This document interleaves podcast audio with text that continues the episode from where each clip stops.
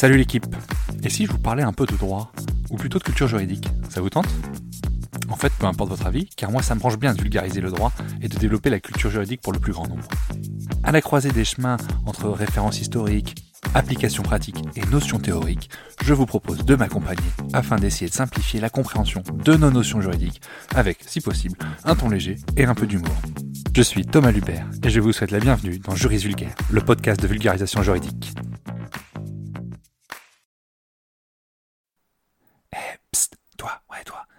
Veux me donner un petit coup de pouce, donne une note et un avis sur le podcast. Ça aide au référencement et surtout ça me fait très plaisir. Allez, bonne écoute. Salut l'équipe. Aujourd'hui, je voulais vous parler de la loi du 7 juillet 2023 qui vise à favoriser l'accompagnement des couples confrontés à une interruption spontanée de grossesse, autrement appelée fausse couche.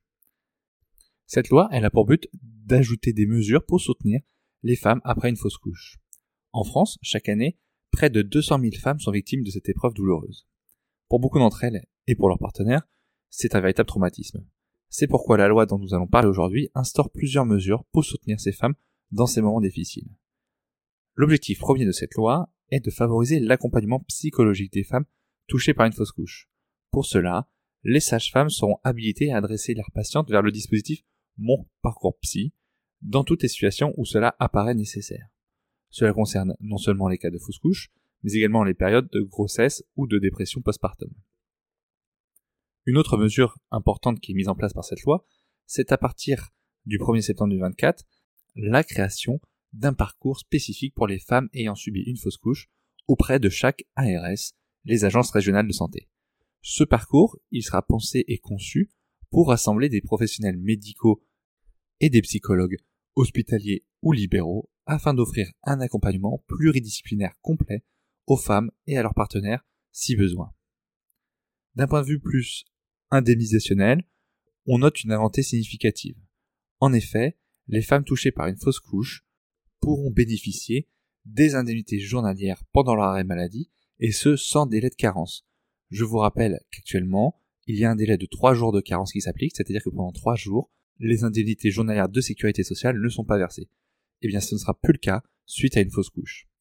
Cette mesure, elle doit être appliquée au plus tard début 2024, et elle concernera aussi bien les assurés du secteur privé, donc les salariés, que les fonctionnaires et les professions indépendantes.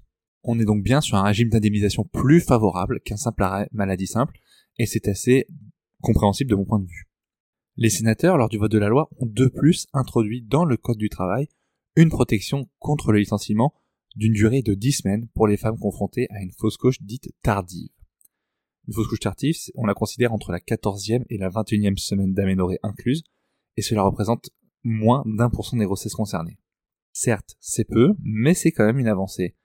Avant la loi, une grossesse arrêtée à 22 semaines d'aménorrhée moins un jour, donc avant la 22e semaine, ne donnait lieu à aucune protection, alors qu'une interruption de grossesse à compter de la 22e semaine offrait 26 semaines de protection minimum.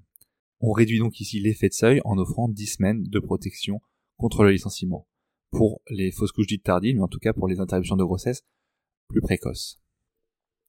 Petite précision sur ce texte, c'est que l'origine de ce texte est parlementaire, c'est donc une proposition de loi et non un projet de loi. Je rappelle que la différence entre une proposition de loi, elle vient d'un député, et un projet de loi, ça vient du gouvernement, ce qui prouve que notre démocratie n'est pas totalement morte encore, il faut y croire. Donc voilà, le gouvernement était certes en accord avec ce projet, cette proposition de loi, voilà, je me trompe moi-même, mais je tenais à souligner l'origine parlementaire de ce texte.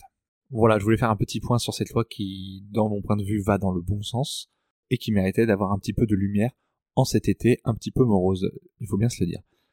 Je vous souhaite une belle semaine et je vous dis à la semaine prochaine. Ciao la team. Bye. J'espère que l'épisode vous aura plu et que vous aurez appris des choses. Si tel est le cas, et surtout, si vous souhaitez me donner un petit coup de pouce, gratuit, ouais ouais, c'est gratos, donc forcément pas très engageant, n'hésitez pas à partager à deux ou trois personnes autour de vous qui pourraient être intéressées par un peu de vulgarisation juridique. Je vous remercie beaucoup par avance.